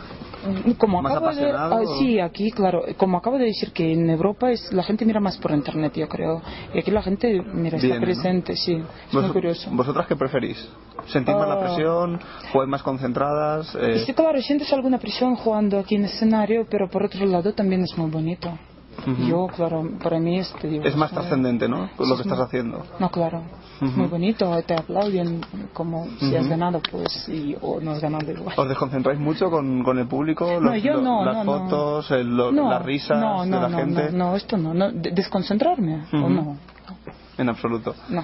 Eh, del paso de las primeras partidas a las segundas, han estado comentando arriba que no habías sacado nada con, con tu apertura con blancas. Es verdad, sí. y eh, repetiste y. Repetí porque yo sabía que siguiente partido juego con negras y en general con tablas mm, yo me mm, eh, no es mal resultado. Ujú. Por eso quizás no quería arriesgar, quería jugar más sólido. Ujú. Pero claro, también la verdad no tenía nada preparado en, en como se dice, en, Novedades, ¿no? Sí, no tenía nada así especial, tampoco podría sorprender mucho. Entonces no tenía tiempo de prepararme casi porque ayer acabamos eh, nuestro Tarde, match. sí. Claro, y después yo estaba aquí casi hasta, hasta las 8 y no tenía tiempo de preparar nada especial. Así que jugué lo que sabía bien. Muy bien, pues ha sido un duelo entre estilos parecidos. Sí, exactamente. Tenemos un estilo muy parecido, de hecho, aperturas tenemos muy parecidas. Cuando vi lo que juega Alessandra, me impresionó porque digo, es que juega mis aperturas con blancas y con negras, casi. Vale, no todo, pero estilo de juego, todo, todo muy parecido. Entonces, claro, digo, y de verdad en este torneo yo creo que ella quien mostró la- el mejor juego, vale. Yo también jugué bastante bien, pero ella, la verdad que el match estaba muy volado. No, no, no, no me daría ni preferencia a mí porque realmente Bueno, pues muchísimas gracias. quizás ganó experiencia al final, solo este digo. Eh, sí, sí, ya se lo he preguntado. Sí, sí, sí, F5, sí. Ya por, ya por tiempo. Pero yo pensé que para el reloj porque yo he perdido por jugada ilegal. Pero Y no después llegado veo que tiene 0, 0, 0. Pues tú no habías, habías llegado a tocar el peón de, de F. Sí, pero ya, ella, en este momento ya he Ya, ya, abandonado. ya. Entonces... Qué bueno. Y Sí, por eso pero- Marcelino también. Eh, sí, se confundió, supongo por eso. Tierra llamando al maestro García. Tierra llamando al maestro García. ¿Me recibes? Cambio. Estamos en, en la UNAM, en, en la Universidad Nacional Autónoma de México, en, en el segundo festival y aquí con nosotros nos acompaña Carlos Garmendia, maestro FIDE, un maestro FIDE con unas capacidades bastante eh, potentes para jugar partidas ciegas. ¿Hasta cuántas partidas puede jugar usted? Bueno, yo oficialmente jugué contra 15 aquí en el DF. Yo soy originario de Monterrey, Nuevo León, de la, del norte. Y también lo intenté contra 20, pero me pusieron un tiempo y no pude, ¿no? Me dieron un límite de 8 horas y no pude lograrlo. ¿Para usted eh, jugar a la ciega es algo natural? Pues mira, a la primera vez que lo intenté fue contra dos jugadores sin ajedrez y se me hizo muy fácil, ¿no? Y después empecé a dar simultáneos contra 5, contra 10, contra 15 y se me hacía muy fácil, ¿no? Eh, ¿cómo, es ¿Cómo maneja esas posiciones? ¿Cómo, ¿Cómo juega usted a la ciega? Mm, ¿En qué forma? Eh, ¿Cómo plantea las... Por ejemplo, jugar contra 15-20 le pueden jugar todos la misma apertura, por ejemplo, para, para intentar eh, liarlo a usted y, y usted tiene que recordar, imagínese que juega cinco españolas y todos Sí. le hacen la Breyer y... Lo que pasa es que es como dice el maestro Yescas, siempre en cada partida hay algo especial. Entonces hay que meter algo especial. Ellos meten diferentes variantes. Yo meto un punto en especial en la partida y digo esto en la partida, ¿no? También escuché de que al- en una exhibición hacían unos pur- puros fianchetos, otros alfil B7, otros alfil A6. Entonces estoy, yo estoy remarcando los puntos donde está el alfil, ¿no? porque es muy impresionante, por ejemplo, dicen, ya jugar contra 10 multiplicas, cuántas piezas son tuyas, cuántas piezas son del enemigo y un cuadrito que se te vaya, se te va la dama, ¿no? Eh, ¿Haces ilegales o, o, o no sueles cometer errores de visión? No, mira, como todo, yo creo que en las exhibiciones yo pongo una regla, ¿no? O sea, en el sentido de que si cometes tres jugadas ilegales, yo pierdo ese juego, como en ritmo normal en torneo, ¿no? O sea, ah, que es ilegal, se puso en jaque, ah, que movió mal el caballo, ah, que dijo que movió mal el caballo, o en este caso yo decir mal una jugada, es una jugada ilegal, y es como ritmo de torneo, a la tercera ilegal, pierdo el juego, ¿no? ¿Y eso te pasa muy a menudo? ¿Sueles cometer ilegales o muy pocas? Mira, es como todos los maestros, ¿no? Tenemos, yo cierto, tengo cierto tipo, sí, no, no soy perfecto, pero sí puedo olvidar una partida. Entonces muchas veces yo la hago una jugada para saber si realmente está la pieza. Si me cantan ilegal, hasta acá de este lado, es como para recordar, ¿no? Es raro también. Eh, dice usted que jugó un abierto con todas las partidas suyas a la ciega contra rivales cualificados. Eh, ¿Dónde fue ese torneo? Este, este, torneo fue en Veracruz, no recuerdo exactamente el año, si fue, yo calculaba que era 87, pero unos me dicen que es 88, 89. Fue el campeonato mexicano, el abierto, venían jugadores de Latinoamérica y, y todos estaban viendo, yo me hice la demostración de vendarme los ojos, de decirle a mis contrarios que si querían jugar yo vendado los ojos, si ellos aceptaban, pues adelante, yo tenía mi ayudante, ¿no? ¿El poder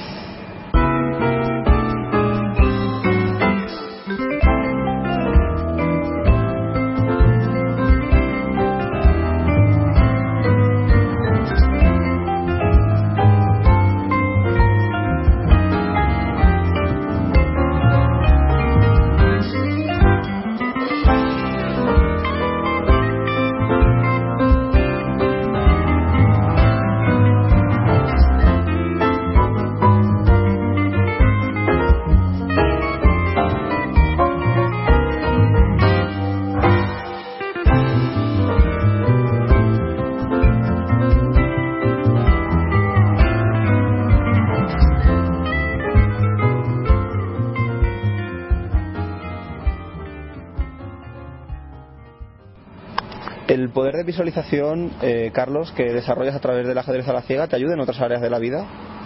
Pues yo tengo, precisamente tengo algo importante que todos sabemos, que no es, no es lo que yo haga a jugar a la ciega, sino el ajedrez. Tú sabes que en Europa está considerado como una materia obligatoria que les ayuda en el estudio. Entonces, está intentando plantar ahora en todos los colegios. Entonces, no, es, no es nada más jugar a la ciega, sino el mismo deporte, ciencia es lo que te ayuda a estar estudiando, a hacerte más disciplinado, obtener concentración y lo que llaman memoria fotográfica, ¿no? Eh, ¿Tú utilizas el poder de visualización aparte de visualización, concentración y aislamiento, aparte de en el ajedrez en otras áreas de tu vida, con éxito, o solo lo aplicas en el ajedrez? No, porque lo que nosotros hacemos, o sea, y lo que hace un ajedrecista, tú lo sabes, o sea, que tienes un problema en la posición. Si, si tiras a, lo primero que ves, ¡bum! tiras, ¿qué, ¿qué te va a pasar? pues puedes hacer probablemente una mala jugada. Una mala jugada, y no probablemente, la vas a hacer siempre. O sea, y, después de que sigas 100 juegos tirando rápido, sin pensar, pum, tira. Eso es lo que la mayoría de la gente hace. Los ajedrecistas no. Los ajedrecistas lo hacemos al revés. Vemos la posición, vemos diferentes eh, respuestas, soluciones y elegimos la mejor. Entonces eso, en sí lo que yo haga, es el juego del ajedrez lo que te ayuda a mejorar en la vida, ¿no? Eso lo sabemos todos. Muy bien, pues nada, muchísimas gracias y no, y estaríamos, me dice mi hermano que haga una exhibición, ¿verdad? Pues si, si gustas, o sea, dar, o sea, yo les puedo dar una exhibición. Yo no, ahorita no estoy, no estoy jugando el evento por diferentes circunstancias, pero más que nada, eh, parte económicas, pero yo les podría dar una exhibición si quieren para hacerlo atractivo estar participando tú, o sea, para que veas que no es engaño. No, no, sí, yo jugaría a la ciega. Contra mí, no pero, no, pero tú me jugarías viendo. No, yo a la ciega. Pero escucha, tú viendo. No, tú con los demás viendo y conmigo no, la pero, pero, digo, pero, pero tú viendo, para que veas el poder que hay. Invitar a Leoncio, tú, mm. Leoncio, y escogen otros tres para antes de que te. Antes. antes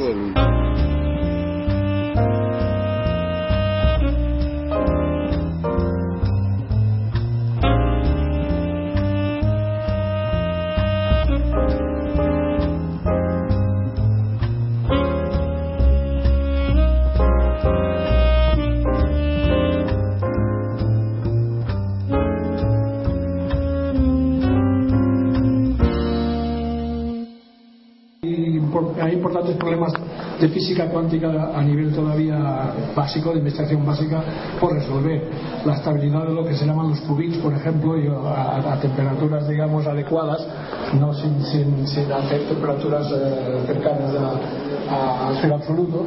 Eh, esto tardará muchísimo porque no se sabe todavía cómo conservar durante un tiempo suficiente el estado de, el estado de la computadora para que de hecho, hace poco un ingeniero alemán me decía que con la tecnología actual en sistemas de refrigeración, ni siquiera las cuánticas podrían resolver el problema, porque para poder jugar perfectamente al ajedrez hay que almacenar trillones de jugadas en la memoria.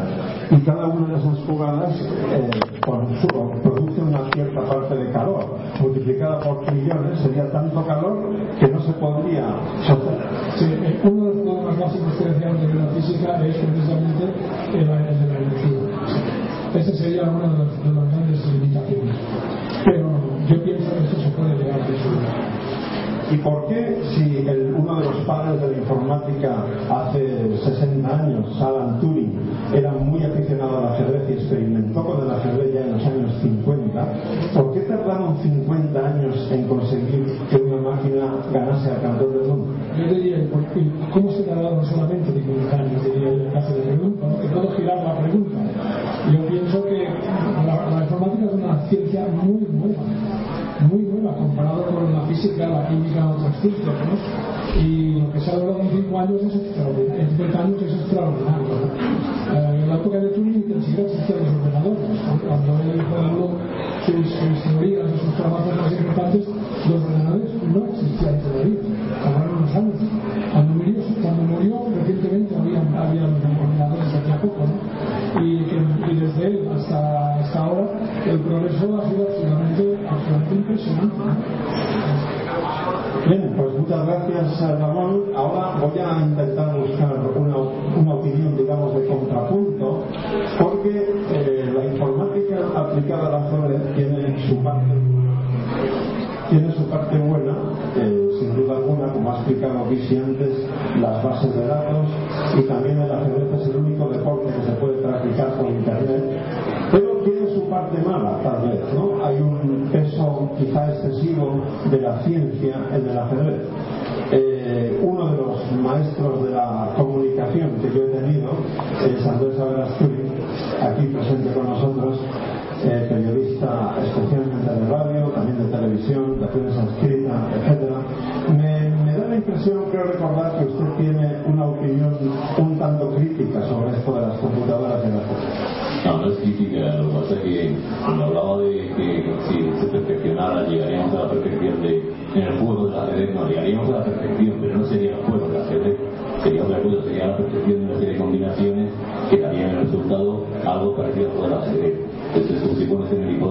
zarzuela cinco caballos y, un todoterreno. Pues, hay que jugar persona contra persona para entrenar, para jugar.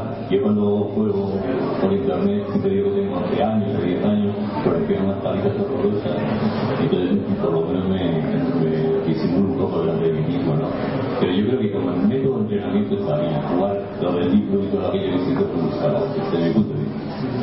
Pero Karpov dijo, el invento de la bicicleta no terminó con el atletismo como deporte, ni el de la moto con el ciclismo. Lo hicieron otro deporte que fue la bicicleta, pero no fueron los 100 metros libres, ni los 100 obstáculos, ni todo lo demás. Era el deporte de la bicicleta y el atletismo continuó. O sea, las máquinas con las máquinas y las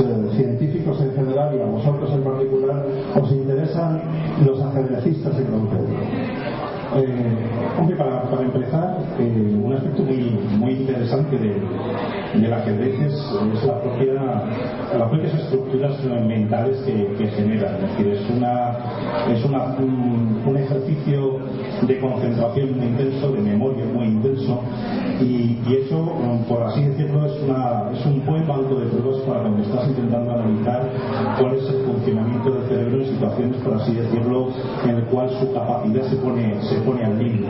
Entonces, es, eh, un escenario de trabajo muy, muy interesante. A priori, ¿qué pensáis encontrar cuando estudiéis cerebros de que los distingan de otros Yo creo que lo que el, el elemento fundamental o la característica fundamental de, de, de un ajedrecista, en este caso como, sujeto de, estudio, es, eh, es por las, por un lado, las propias propiedades beneficiosas. Esto podemos hablar un poco más en detalle a, continuación.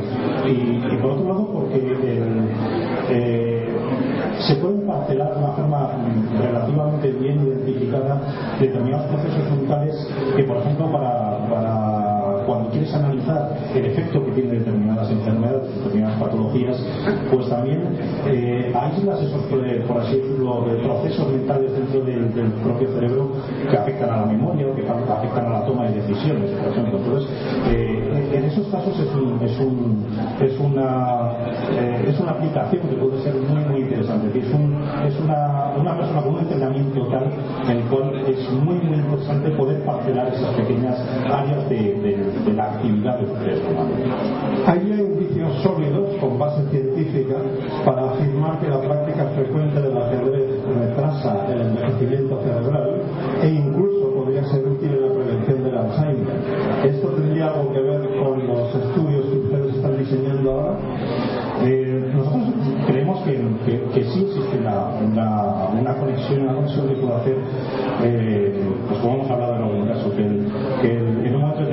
Alzheimer, se, el, ajedrez se prescriba como, como, una terapia, una terapia para determinadas o para, para prevenir determinadas enfermedades. Eh, el tipo de ejercicio, el tipo de, de formación a cabo el, proceso de pérdida de, de, facultades asociada al propio envejecimiento, sin necesidad de que exista una patología, es un proceso natural. Pero igual que, por ejemplo, que aquel, aquel que es un deportista, pues envejece su, su salud en, en, en, los, en, los, años más avanzados de su vida, pues es de una mejor calidad, pues eh, probablemente el ejercicio del ajedrez genere eh, pues una reserva cognitiva, que es uno de los términos que se utilizan para determinar esa, ese ejercicio que se puede realizar eh, derivado del ajedrez, que permita pues, que, se, que envejezcamos mucho más. Además, hoy por hoy las enfermedades son quizás de las más, de las más dramáticas desde el punto de vista de impacto en la propia calidad de vida, en la, la gente que hay alrededor, en la propia sociedad y los costes que a esta le, le conlleva, porque hemos conseguido hasta cierto punto hacer que, que nuestro cuerpo eh, sobreviva muchos años, pero el cerebro se va degradando y tienes una persona que, que en un momento determinado es muy dependiente y todavía va a quedan 20 años de vida. Entonces, pues eso uh, tiene un impacto muy, muy fuerte. Entonces, eh, encontrar mecanismos que permitan en un momento determinado ser capaz de, de encontrar una mejor calidad de vida para esas, para esas personas es muy, muy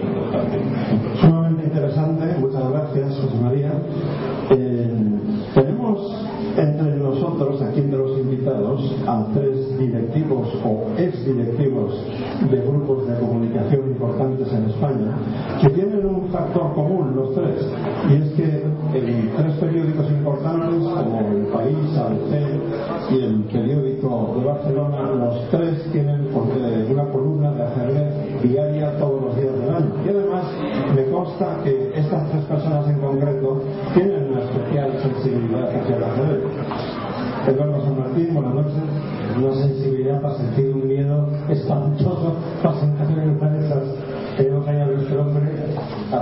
Federico Marín, partiéndose el cobre. Para yo creo que eh, eh, es, es, una columna que va dirigida no solamente a los aficionados al ajedrez, ¿no? Es, es, figura en la, en la página de pasatiempos, porque no se lo pedido, pero yo creo que a la gente le gusta descifrar enigmas, ¿no?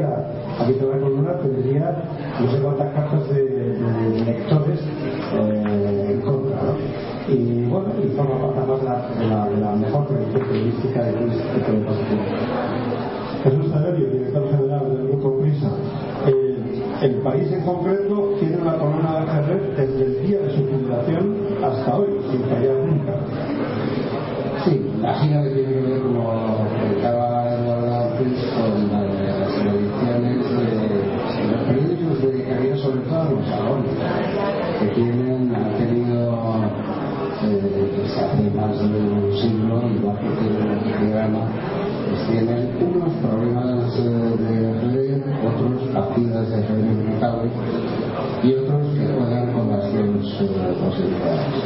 Por eso, yo creo que, bueno, pues con una, con un cierto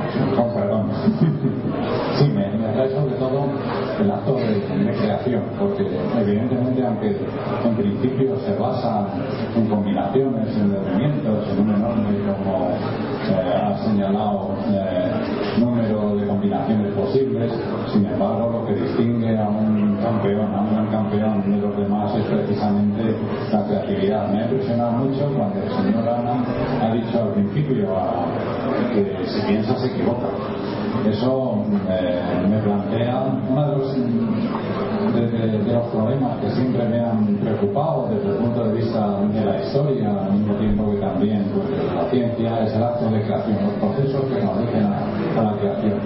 Una frase como si pienso me equivoco mm, me resulta desde luego muy intrigante.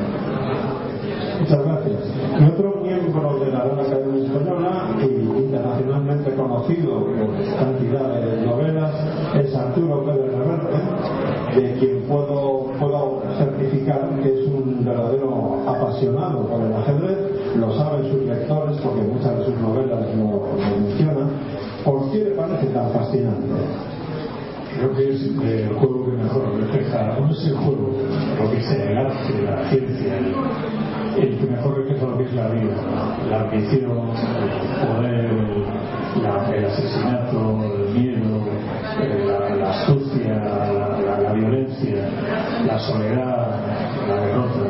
Entonces, es casi, o sea, mirar el, mirar el juego de la los ajedrecistas es como pues como observar a gente que practica, no sé, pues el budismo o la filosofía zen o todo. Para mí cuando voy al ajedrez voy como que va a la iglesia, no voy a, a ver ahí a buscar serenidad, paz. La paz sería quizás sea exacta, ¿no? Creo que es un juego que, cuya visión objetiva,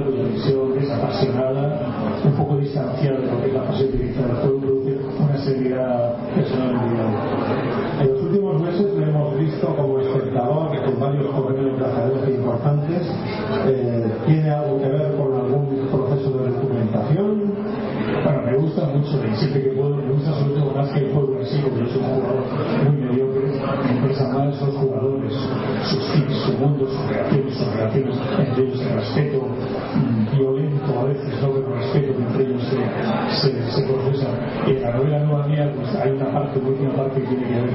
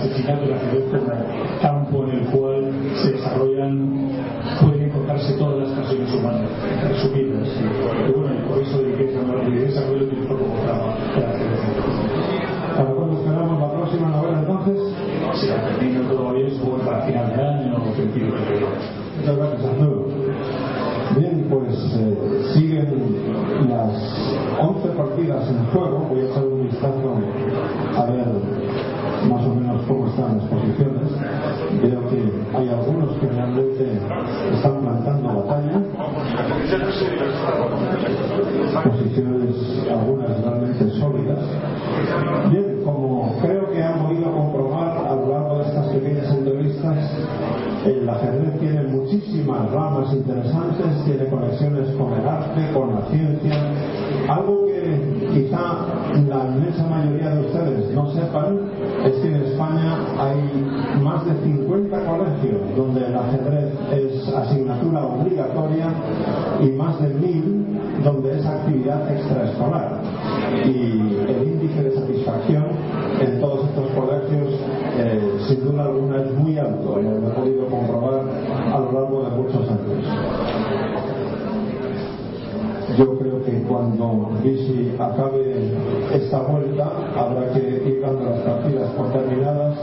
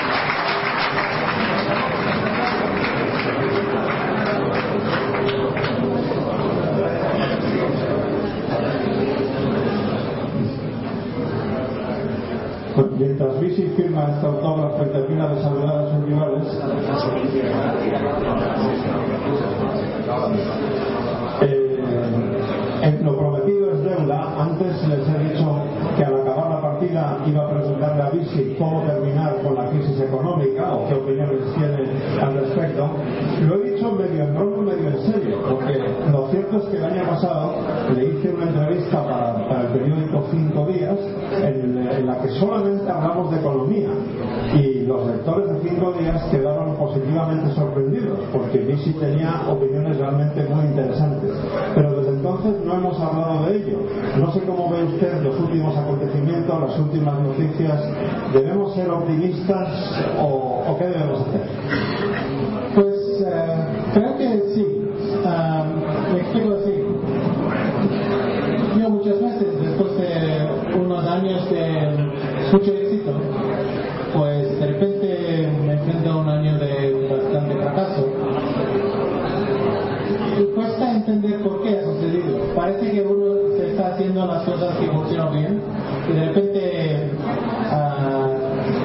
Funcionan más.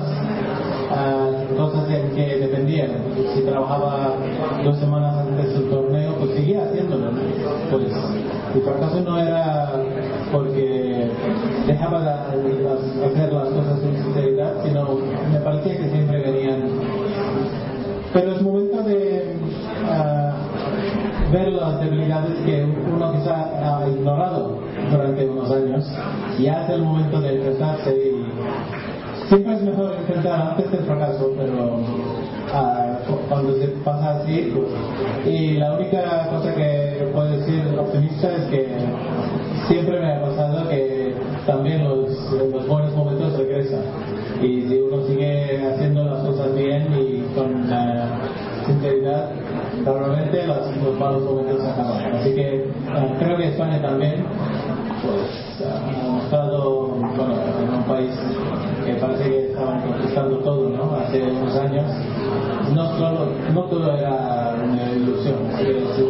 tra- trabajando en esas eh, carreras más fuertes, Si he entendido bien, la autocrítica que tanto se desarrolla jugando al ajedrez ayuda a que el mejor futuro venga antes. efectivamente, ya de. Bien, pues una cuestión práctica. En ese tablón verán ustedes la numeración de las mesas para que sepan dónde colocarse para cenar. No solo de ajedrez vive el ser humano, evidentemente, así que nos espera una cena excelente. Y antes solo Creo que Visianan nos ha deleitado a ustedes 11 aquí en el tablero y a todos los demás con sus interesantes respuestas. Un aplauso.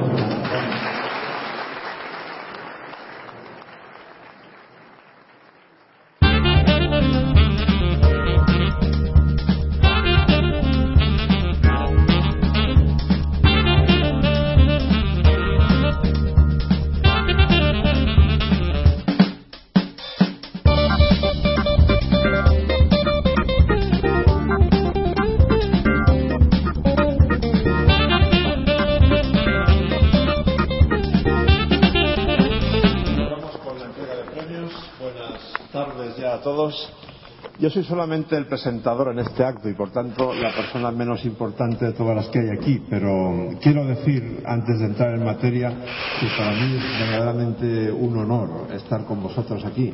Siempre he dicho que este mini magistral es una de las señas de distinción del magistral Ciudad de León, porque me parece muy estimulante esta imagen de que vosotros juguéis por la mañana en el mismo sitio, con el mismo material, donde los grandes maestros lo harán por la tarde. Estoy seguro de que pase lo que pase en vuestras vidas en el futuro, tanto si seguís jugando al ajedrez como si no, esta experiencia la recordaréis como algo muy positivo. Y sin más preámbulos, pues doy paso a quien creo que podemos calificar como el principal alma mater de la promoción del ajedrez en León, Carlos Callejo.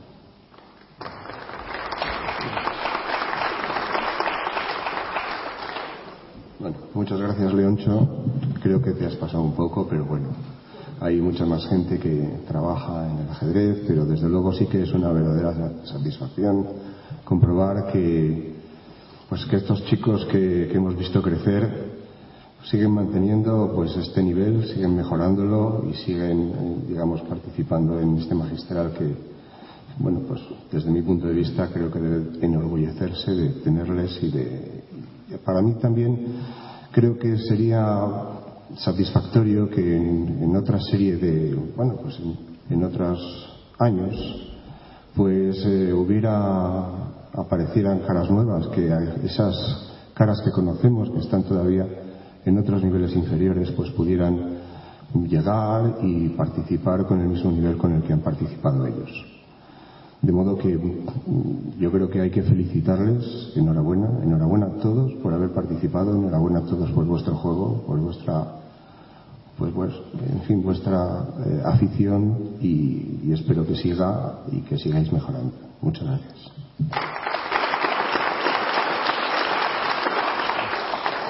Gracias, Carlos.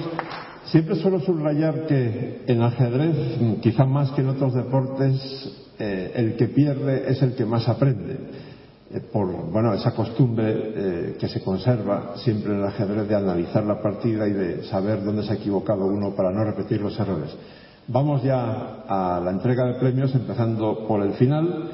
Octavo clasificado, entrega el, al octavo y el séptimo, entrega el trofeo Carlos Callejo. Digo, octavo clasificado, David Calleja.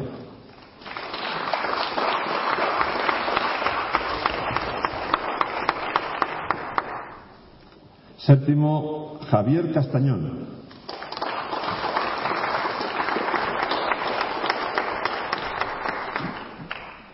Nuestro siguiente invitado en esta entrega de premios es el gran maestro Amador Rodríguez, a quien supongo que estar en este tipo de torneos le recuerda sus inicios en el ajedrez allí en su Cuba natal. Amador. Muchas gracias, Leoncho. Efectivamente, me, me recuerda esos años, pero también recuerdo que por aquellos tiempos en que yo jugaba competiciones escolares y juveniles, no existía ni de lejos la, posibilidad de, que, de, disputar esas partidas en un escenario como este, donde dentro de unas horas se va a disputar una gran final como esta de hoy de, de Vallejos y Vallejo y Topalov, y además donde ha habido tanta historia de jugadores como, como Kasparov, Karpov y, bueno, y, muchísimos otros que han podido disfrutar de este gran magistral de León. A todos los chicos pues os deseo pues un gran futuro y recordar que en el ajedrez hay que trabajar para triunfar.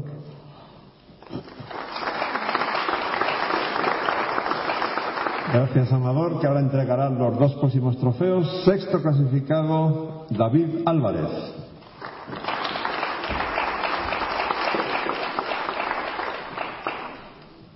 Y el quinto es José Ordaz.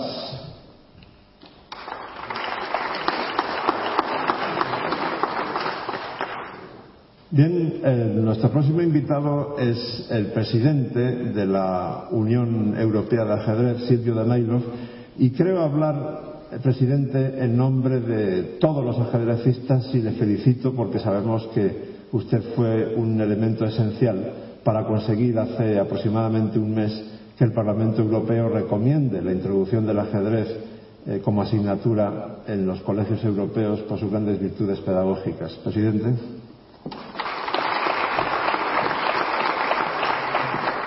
Muchas gracias, Leoncho. Quiero felicitar a todos, a la ciudad de León, especialmente a Carlos y Marcelino por esta magnífica iniciativa. El mini magistral, su sexta edición, es un gran éxito. Y creo, que esto tiene que seguir muchos años más. Estamos muy orgullosos por conseguir que el Parlamento Europeo aprobase nuestra iniciativa con 415 firmas y creo que en un futuro el ajedrez va a entrar en el sistema educativo de la Unión Europea de una manera definitiva. Quiero felicitar a los ganadores aquí, desearle mucha suerte y seguir jugando ajedrez, seguir amando el ajedrez, jugarlo con pasión y el ajedrez os va a dar muchas satisfacciones en el futuro. Gracias.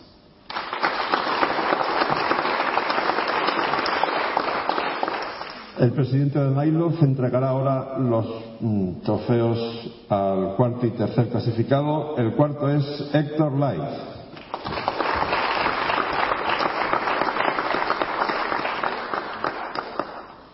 Y el tercero, Javier Herrera.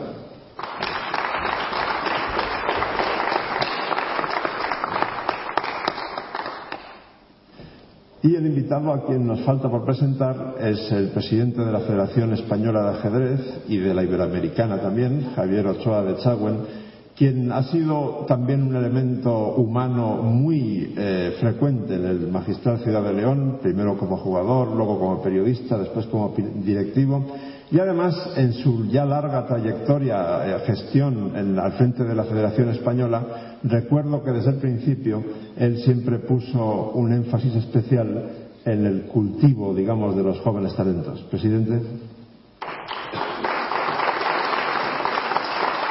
Muchas gracias, Leoncho. Pues así es, exactamente. Desde el ramos de la Federación pues nos hemos preocupado de, dar oportunidades a, los jugadores jóvenes y, la verdad que es una gran satisfacción ver cómo ha crecido el ajedrez en España, especialmente en las edades juveniles. Eh, bueno, yo hoy quería felicitar eh, otra vez, porque ya lo he hecho en otros actos, al torneo de León, a Marcelino Sion y a su equipo por estos 25 años de competición y también por esta iniciativa del MIN Magistral que realmente permite a estos jugadores jóvenes todavía, pero en constante progreso, pues está el mismo escenario donde van a jugar después eh, estas figuras del ajedrez mundial. Y la verdad es que mm, yo he visitado este torneo casi todas las ediciones y es una gran satisfacción, como digo, ver crecer a los jugadores. Muchos de ellos son mucho prestigio a nivel nacional. Y bueno, yo recuerdo que hace muchos años ya, eh, hace casi 20 años, yo llevaba a Paco Vallejo, a, yo entrenaba a Vallejo en aquella época, y lo llevaba a ver el torneo de Linares. Y la verdad es que yo pensaba que alguna vez podría jugar allí. Y, acabó jugando. Y lo mismo opino de algunos de los jugadores que están jugando este mino magistral, que, que parece mentira, pero estoy seguro que alguno de ellos eh, acaban jugando el magistral, o sea que mucha suerte y a seguir progresando y mucha suerte en los campeonatos de España a los que vais a participar próximamente.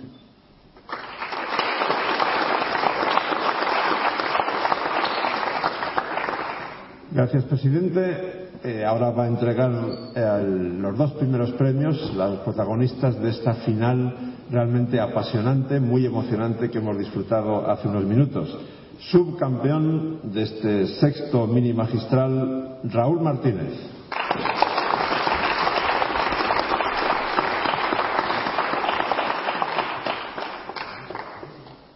Y el campeón de esta sexta edición es Jaime Santos.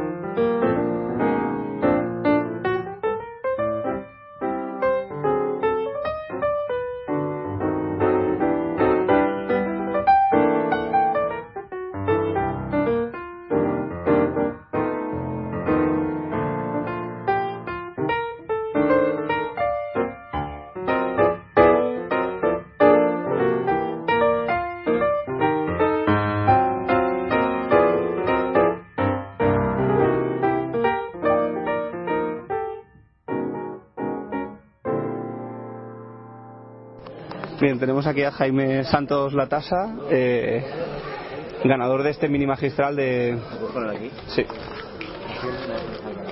Vale. Bien, tenemos aquí a Jaime Santos Latasa, ganador del mini magistral de, de este año 2012. Eh, Jaime, ¿cómo, a diferencia de otros años, qué te ha parecido este año? Más difíciles que otros años porque no ha habido, en los otros años no hubo desempates en las finales y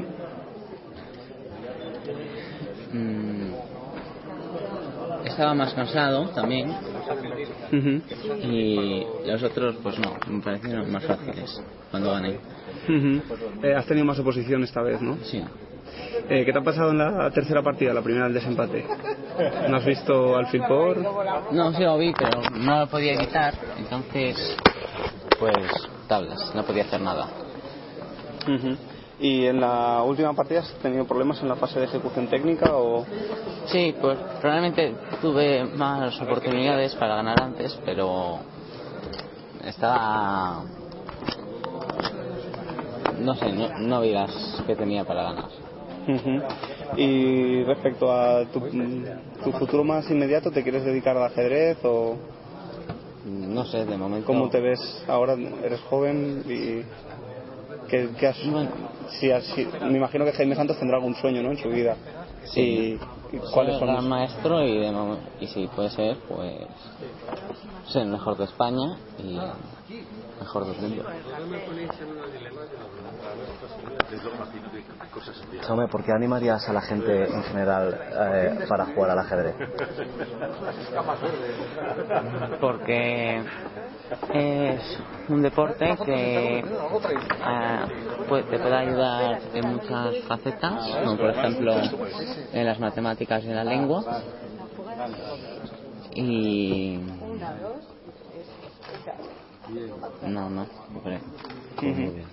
Y respecto a, a tus opciones en los campeonatos de España, ¿cómo te ves este año? Bueno, Los estás de momento el ranking 1 en mi edad. Debería ganarlo, aunque no creo que vaya a ser nada fácil. Eh, ¿Tienes planteados algunos objetivos concretos como ser maestro internacional a cierta edad o de cierta manera o no te los has planteado todavía? ¿Sigues jugando No, y ya no me los he planteado todavía. ¿Qué es lo que más te gusta del ajedrez? Mm, La preparación, probablemente. Y aparte de la preparación, ¿en qué piensas, cuáles, cuáles piensas que son- pueden ser tus puntos fuertes? Mm, La táctica, la táctica y las aperturas. Ujú. ¿Y, en, ¿Y algún punto débil que quieras? Pues mejorar la técnica de los finales, probablemente. Ujú. Muy bien, pues muchísimas gracias por haber venido. ¿Cuántos, cuál- cuál- ¿Cuántos años has ganado aquí, el mini magistral? Todos menos uno que no jugué, pero bueno. Será difícil ganarlo, ¿no? Muy bien. Venga, gracias. Adiós.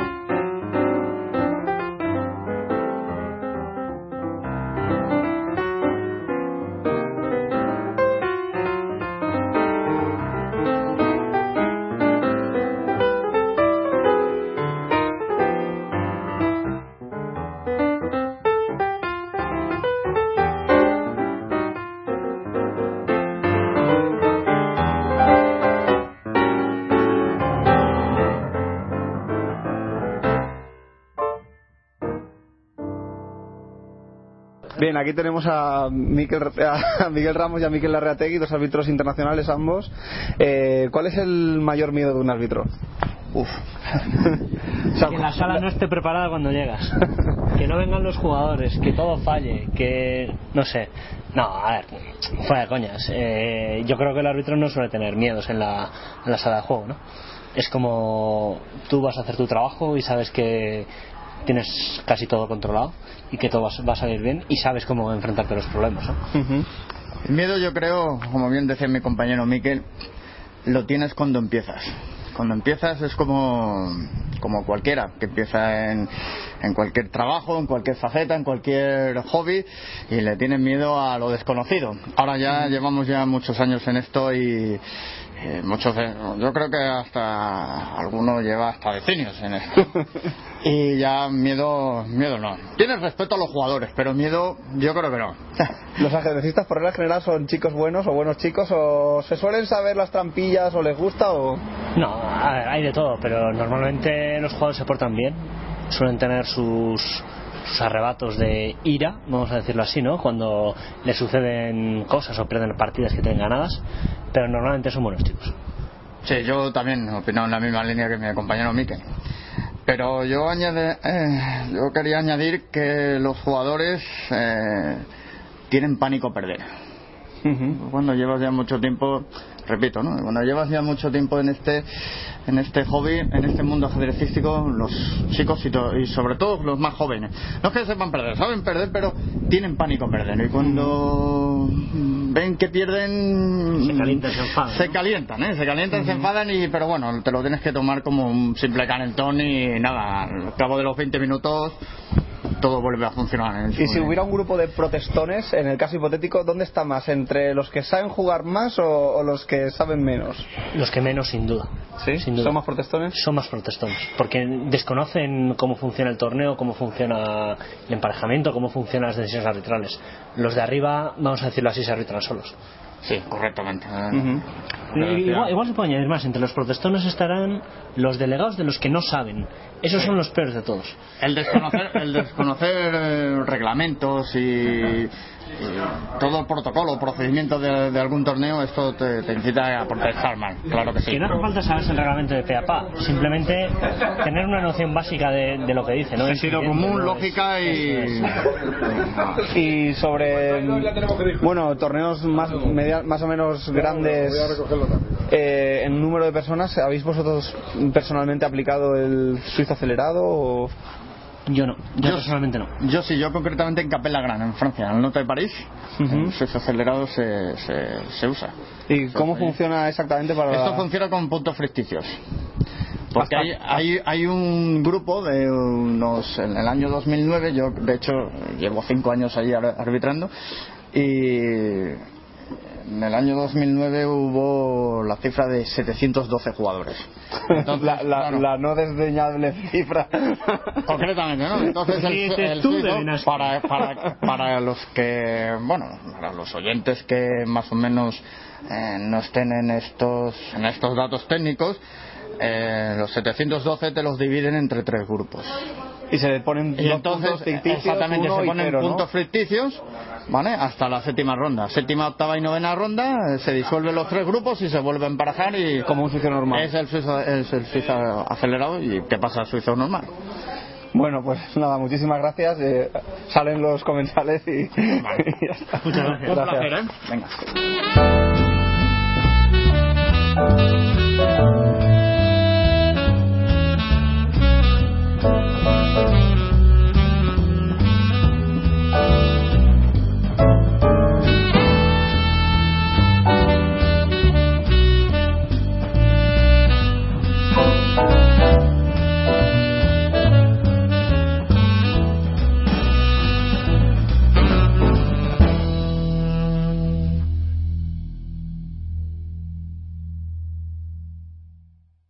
Buenas tardes a todos, bienvenidos a esta última jornada de la 25 edición del Magistral Ciudad de León.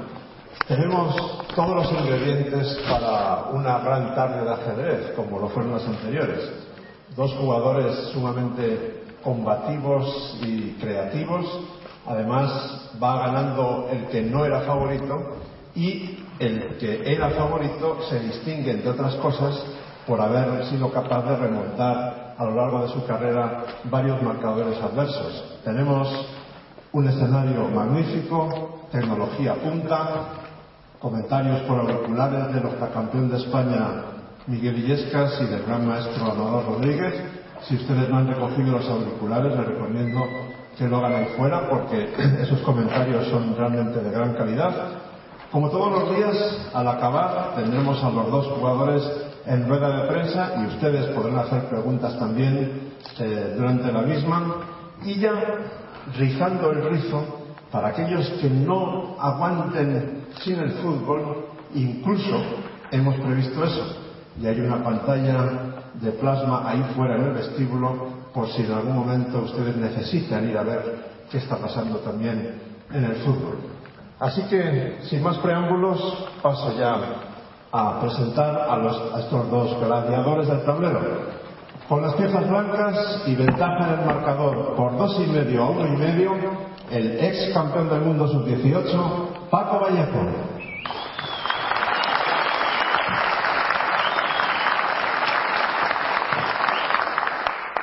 y con las piezas negras, dispuesto desde luego a cumplir finalmente con su papel teórico de favorito, el ex campeón del mundo absoluto, Veselin Topalov.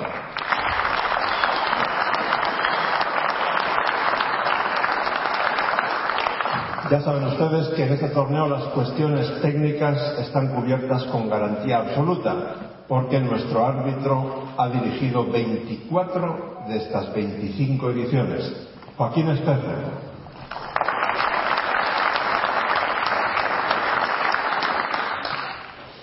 Hoy tenemos dos invitados muy especiales, dos personalidades que han estado muy vinculadas al torneo desde hace muchos años en diferentes puestos o, cargos y que no han querido perderse esta celebración tan especial, la, la clausura, la última jornada de la quinta edición.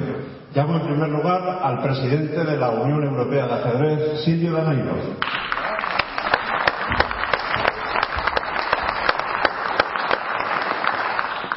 Y ahora al presidente de la Federación Española de Ajedrez, Javier Ochoa de Chauer.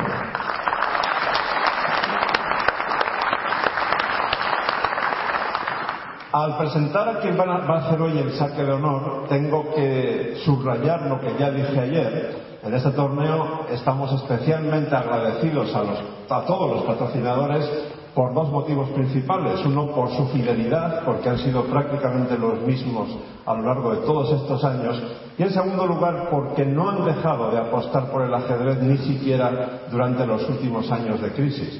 Y hoy, en representación del ayuntamiento, que es el patrocinador principal, va a hacer el saque de honor una de las personas que me consta que desde hace muchos años está entre las que más han luchado para mantener este torneo vivo.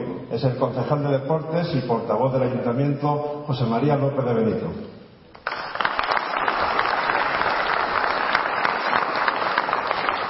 Y antes de dar el micrófono al árbitro, una nota triste, muy triste. Anoche murió Ceferino Vidal, padre de Fina, nuestra jefa de azafatas, y de su hermana Ana, que también trabaja con nosotros, la organización lamenta profundamente que por esta noticia tan triste, Encina y Ana no puedan celebrar hoy con nosotros este día eh, tan especial. Descansa en paz Ceferino Vidal y paso el micrófono a Joaquín Espíritu. Gracias, Leoncho. Buenas tardes a todos. Vamos a ya celebrar esta última jornada de esta vigésimo quinta edición torneo magistral Como ya sabéis, jugaremos dos partidas, ahora vamos a comenzar la quinta. Una vez terminada la partida tendremos un descanso entre 10 y 15 minutos y a continuación jugaremos ya la sexta y última partida. El más está ahora mismo con el resultado de dos puntos y medio a uno y medio favorable a Paco Vallejo. En caso de que se produjera un empate a puntos, jugaríamos un mini más de partidas de empate de cinco minutos. Cinco minutos de tiempo principal y tres segundos de tiempo añadido por cada jugada efectuada sobre el tablero. Es muy importante que mantengáis los auriculares en el tono bajo, más bajo posible, los móviles, por favor, apagados, es muy importante, y que mantengamos el silencio. Gracias y vamos a iniciar ya la sesión de juego. Gracias.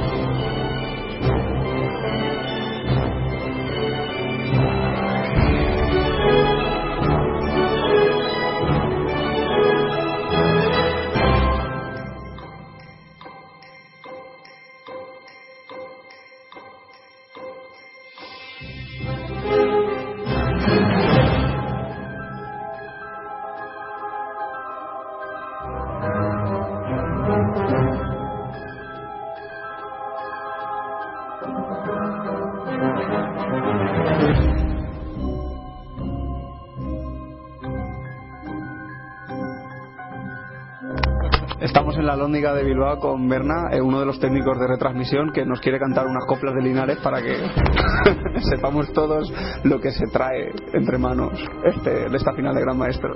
De Santucci a que sono No, vaya toda cantante.